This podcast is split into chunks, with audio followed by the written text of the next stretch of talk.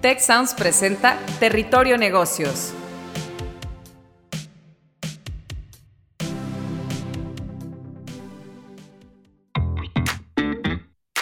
Bienvenidas y bienvenidos a un episodio más de Territorio Negocios. Muchísimas gracias por escucharnos y sumarse a la conversación con el hashtag Territorio Negocios.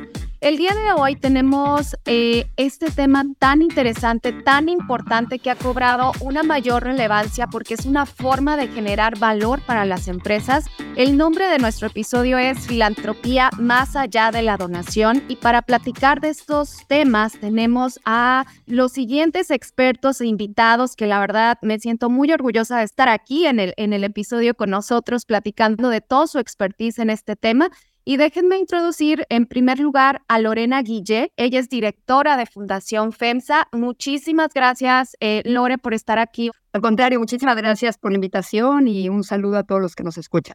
Gracias, Lore. Y también tenemos a Jorge Villarreal. Él es gerente de Procuración de Fondos para Atención a Donantes Institucionales. Bienvenido, Jorge. Muchas gracias, Alicia. Encantado de estar aquí con este grupo de amigos. ¿eh? Muy honrado por la invitación. Al contrario, Jorge. Y pues bueno, vamos a empezar un poquito con el contexto de este tema y es que para la sociedad actual ya no basta con que el sector empresarial genere empleos y recursos para el Estado. Ahora se espera que las empresas adopten un rol de liderazgo en la solución de problemas de las comunidades y asuman un compromiso con el desarrollo sostenible de la región. Déjenme les platico que mientras estábamos todos esperando el inicio de este episodio, me acaba de llegar un libro de Amazon en donde habla de esa generación de propósito, pero también de utilidades, generación de valor en las empresas. Y la verdad es que este tema está tomando una máxima, una, una relevancia interesante.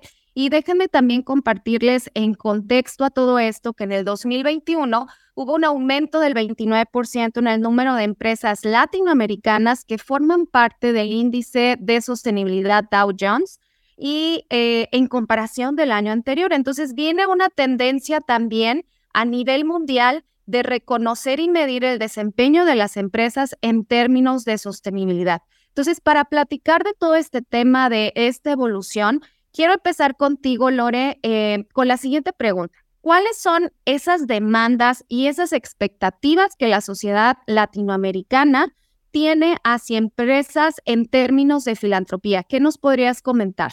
Muchísimas gracias, Alicia, y celebro que se hable cada vez más de este tema y que amplifiquemos la voz de la, del rol de la filantropía para el desarrollo social y económico de nuestros países. El mundo hoy nos está pidiendo a las empresas, eh, y hablando de expectativas, mayor compromiso, mayor colaboración y sin duda empatía. Estamos en una sociedad claramente más consciente, sobre todo las generaciones jóvenes que inherentemente lo tienen más canales abiertos y un sentido de sensibilidad mayor, diría que, que las generaciones anteriores, con el medio ambiente, y con la realidad social, con la desigualdad, pero sin duda creo que la pandemia evidenció retos que tenemos en nuestra región que son muy importantes abordar.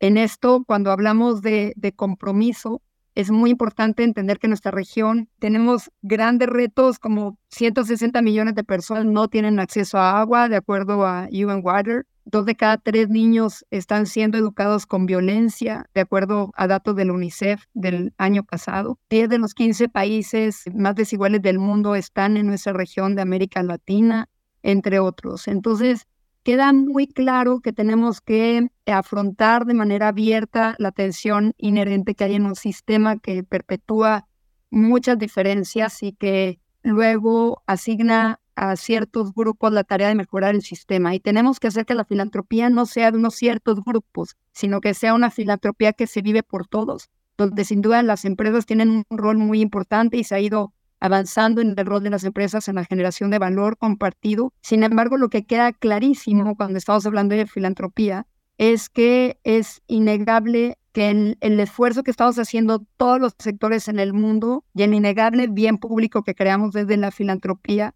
sigue siendo evidente que fallamos todavía en asegurar empleo, educación de calidad, salud, acceso seguro a agua y nutrición y tantos temas a nuestra sociedad. Entonces la gran pregunta aquí es, eh, cómo eh, abrimos nuestros ojos a lo que es invisible hoy en día, ¿no? A qué es lo que está impulsando esta inequidad que todos buscamos aminorar.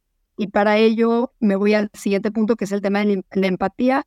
Un tercero es la colaboración. Así que a tu pregunta, una gran demanda y expectativa está el compromiso, la colaboración y la empatía hoy más que nunca. Coincido con tu punto de vista y muy impactantes las cifras que compartes. Agregaría también, eh, y desde luego que eh, ustedes en representación de FEMSA eh, lo saben muy bien, es el tema de la inclusión y el gender gap, ¿no? La inclusión financiera que también en Latinoamérica pues está todavía muy agudo este problema y, y sobre todo es un tema, hablando de la filantropía, como bien decías, debe de estar dentro del propósito, la razón de ser de las empresas para que eh, se encuentre ese camino sostenible hacia el crecimiento.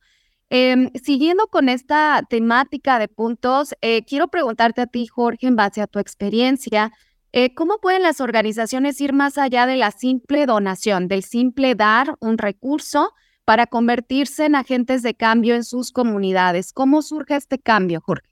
Hola Alicia, pues muchas gracias por la pregunta. Primero que nada, creo que una de las funciones para involucrarse más de estas empresas, para responder a tu pregunta, es eh, que las empresas se puedan ir involucrando y cada vez es más importante la rendición de cuentas de las empresas que debamos, que, recibimos de estos donativos, ¿no? Es importante, este, más allá de, de otorgar un monto o un donativo, definir las expectativas del impacto a la comunidad o al proyecto social que se está definiendo, las métricas y cómo estamos impactando y cómo podemos multiplicar cada vez más esos recursos eh, traducidos en un mayor impacto a la comunidad. Y en función a esto, eh, me gustaría preguntarte, Lore, eh, ¿de qué manera la filantropía empresarial puede fortalecer la relación entre las empresas, entre sus comunidades, entre todas las personas, por así decirlo, que están involucradas y en tu experiencia, eh, que yo creo que eh, dentro de FEMSA deben de tener muchísimos ejemplos de cómo han ayudado, si nos podrías proporcionar algún ejemplo de eso. Yo comenzaría eh, con tres cosas, entendiendo que la relación empresa y sociedad ha cambiado. Entonces nos, nos está pidiendo el mundo una, ya hablaba yo de empatía y de esta cercanía y esta escucha atenta a la, a la que necesitamos eh, responder, y no solamente porque es una necesidad, sino porque hay una ganancia para todos. Hay una ganancia cuando acompañamos a las personas de las comunidades a poder expresar lo que necesitan. De hecho, nosotros que somos una fundación, que dentro de los principios con los que operamos es que somos una organización basada en ciencia y en evidencia. Hay un estudio que refleja que las personas cuando aprenden a expresar sus emociones y a comunicarse unos a otros, evaden la incertidumbre. Y ese evadir la incertidumbre los hace participar en su comunidad, expresar sus necesidades y por tanto integrarse a la sociedad. Y ese es un trabajo proactivo que estamos haciendo desde la fundación en cada uno de nuestros proyectos. Eh, creo que otro de los, de los elementos importantes es al ser empáticos hay un hay todo un proceso inmerso de reconocimiento, de, escucha y de inclusión, ¿no? Entonces, el reconocerlos implica, pues, saber qué es lo que, que ellos son parte importante, que todos son, no, hay cosa tal como ellos y nosotros, como nosotros vamos a llegar a una comunidad y, y hacer algo por ellos, porque eso implicaría diseñar algo nosotros desde un corporativo o desde donde están tus oficinas muy cómodamente sin, sin conectar con la comunidad, implicaría replicar lo que llaman el White Man Syndrome, que es el hombre blanco, sabe todo, llego a tu comunidad a decirte que esto es lo que tú necesitas. Y, y, claramente necesitamos reconocer qué es lo que ellos quieren, que ellos son los que conocen dónde están las necesidades de transformación de su comunidad, entienden su entorno y son los que proveen información importante. En este sentido, nosotros hemos trabajado con una serie de principios que estamos integrando en todos nuestros proyectos, que, implica el eh, cómo ser resourceful, cómo aprovechar los recursos que se tienen en las comunidades, incluyendo el talento de las personas por el diseño de los proyectos. Eh, otro elemento es el Genius Lucky, que lo utilizan mucho en arquitectura, que es entender cuáles son las batallas, los obstáculos, pero también las esperanzas que viven en una comunidad que tenemos que considerar en el diseño de los proyectos para hacer que los proyectos puedan eh, desde el diseño aspirar a ser sostenibles en la medida que son abrazados por la comunidad y, que esto nos permite pues ser sensibles también a su historia, a sus costumbres, a, todo lo que vive en su entorno y, e involucrarlos en el codiseño. La verdad, Lore, es que estoy, eh, sinceramente sí me entusiasma todo, todo lo que ahorita expones y como bien dices, no nos podemos ver separados, comunidad, medio ambiente y empresa, creo que estamos dentro del mismo, pues coexistimos definitivamente y es un círculo virtuoso que se va creando. Al final del día es una generación de valor que se va transmitiendo, que se va fortaleciendo y definitivamente es algo también muy demandado por la sociedad, por los clientes, especialmente en, en nuestra región, en, en, Latinoamérica. Entonces, ¿cómo detonamos con esos proyectos el crecimiento de nuestra comunidad? Porque si nuestra comunidad crece, pues nosotros también crecemos, ¿no? Y todo el ecosistema. Y en función a lo anterior, Jorge, me gustaría que nos platicaras sobre los aspectos que deben de integrar las empresas en sus planes filantrópicos para que estas iniciativas no nada más sean de cumplir y ya, sino que sean sostenibles a largo plazo, que otra vez platicando de este círculo virtuoso beneficien a todas las comunidades y que también sean parte de la razón de ser de las empresas. Eh, ¿Tú qué podrías mencionar de cuáles son esas características que estos proyectos deberían, nuestros planes filantrópicos deberían de tener? Voy a partir de lo que comentaba Lore. Un punto importante es tener esa cercanía, que las empresas tengan esa, esa cercanía con la gente y con las necesidades de la gente. Este, dentro de tu pregunta, este, identifico varias, me voy a ir una por una. Es importante también seleccionar las batallas. No podemos hacer todo en todo. Pues yo creo que un punto muy importante, una recomendación muy, importante para las empresas es la cercanía con la comunidad y una vez que estén detectadas las necesidades, ver en cuáles, eh, de acuerdo a los objetivos de la organización, en cuáles podemos tener un mayor impacto. Plantearnos de forma conjunta el impacto o dónde queremos estar de aquí a 5 y a 10 años. Esto nos permite a no estar teniendo iniciativas aisladas, sino a tener una buena continuidad y una vez que tengamos esa iniciativa sobre, de ese, sobre, eh, sobre esa iniciativa, sobre esta estrategia definida, escoger los proyectos que vamos a apoyar. Y también, dando seguimiento a esos proyectos, ahora hay muchas herramientas en las que la empresa también se puede involucrar a través del voluntariado, a través de, de también del personal que pueda aplicar o que pueda apoyar también con su tiempo dentro de estos proyectos. Y muy, muy importante, esto aplica para administración, pero la, verdad es que el tema de, proyectos filantrópicos no se queda fuera. Es muy importante el seguimiento en los tiempos determinados y también ir evaluando el impacto. Esto nos permite ver si estamos haciendo las cosas bien o si necesitamos eh, hacer correcciones que nos permitan tener un mayor impacto que beneficie a todos.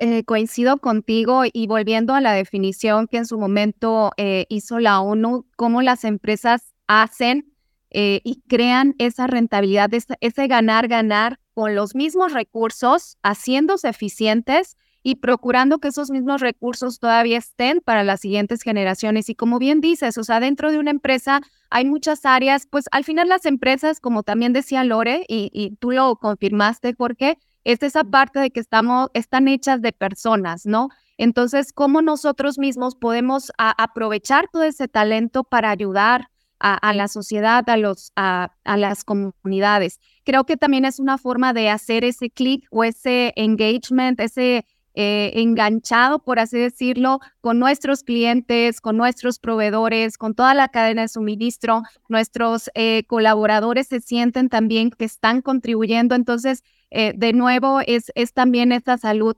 física, mental, que toda la empresa, ese bienestar que está generando por dentro y hacia afuera la, la empresa. Eh, la verdad es que está muy interesante todo lo que los dos comentan. Y por último, eh, desafortunadamente ya tenemos que llegar a una breve conclusión de este episodio. Lore, eh, me gustaría que nos dijeras a, todo el auditorio, pues bueno, ¿con qué te quedas? ¿Qué podrías comentar a, a toda nuestra audiencia? Quisiera simplemente enfatizar dos puntos que son importantes. Hago una invitación a que abracemos el enfoque sistémico, de que entendamos que necesitamos analizar con mayor profundidad eh, qué es lo, las condiciones que mantienen hoy los problemas en su lugar. Necesitamos con este enfoque sistémico diseñar soluciones que aborden las estructuras y las dinámicas que hoy están haciendo eh, que, que, no avancemos en, en, la velocidad y en la forma en la que requerimos, ¿no? Y, y, es posible abordarlo de manera, esto requiere un trabajo colectivo de muchos, pero sobre todo unos lentes para vernos como un sistema y no solamente dónde está mi interés y, cada quien eh, irnos de manera lineal con, el, con lo que a ti te beneficia, sino entendernos todos parte de este sistema. Y segundo, que, que le apostemos al liderazgo. La calidad de las intervenciones es sin duda proporcional a la calidad y a la formación de quienes diseñan los proyectos y los implementan.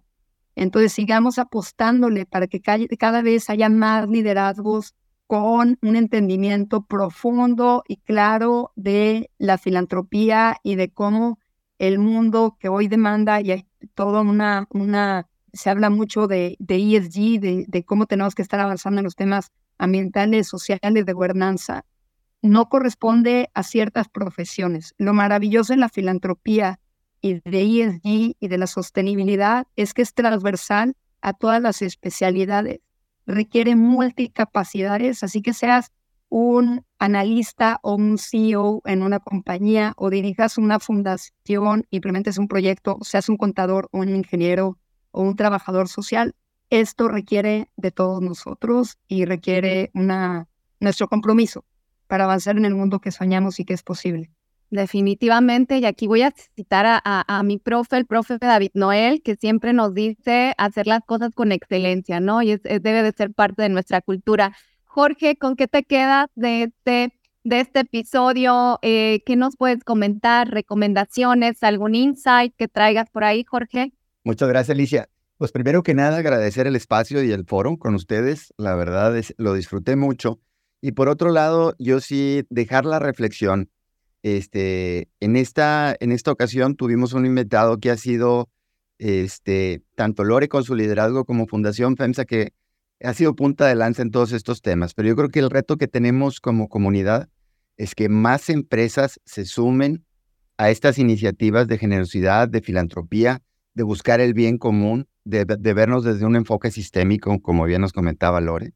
Entonces yo sí dejo sobre la mesa el reto que tenemos como sociedad y como comunidad, de que cada vez sean más las empresas comprometidas con su entorno y con la gente con, que nos rodea. Muchísimas gracias, Jorge. Muchísimas gracias, Lore. La verdad es que fue muy refrescante eh, escucharlos a los dos y pues eh, de verdad, gracias por estar en este episodio. Ah, tuvimos a Lore Guille, directora de Fundación FEMSA, y a Jorge Villarreal, gerente de Procuración de Fondos para Atención a Donantes Institucionales. Muchísimas gracias a los dos por estar hoy aquí conmigo y, darnos este respiro, este espacio de reflexión sobre cómo la filantropía es más allá de una donación, cómo puede generar valor, eh, ese valor sistémico y sostenible que, tanto necesitan nuestro país, nuestras comunidades y definitivamente todo el mundo. A los dos, muchísimas, muchísimas gracias. Si quieres conocer más sobre los sucesos de la actualidad política, te invitamos a escuchar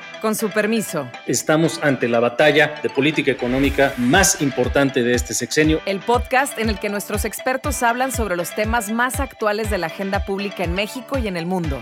Escúchalo en Spotify, Apple Podcast y Google Podcasts.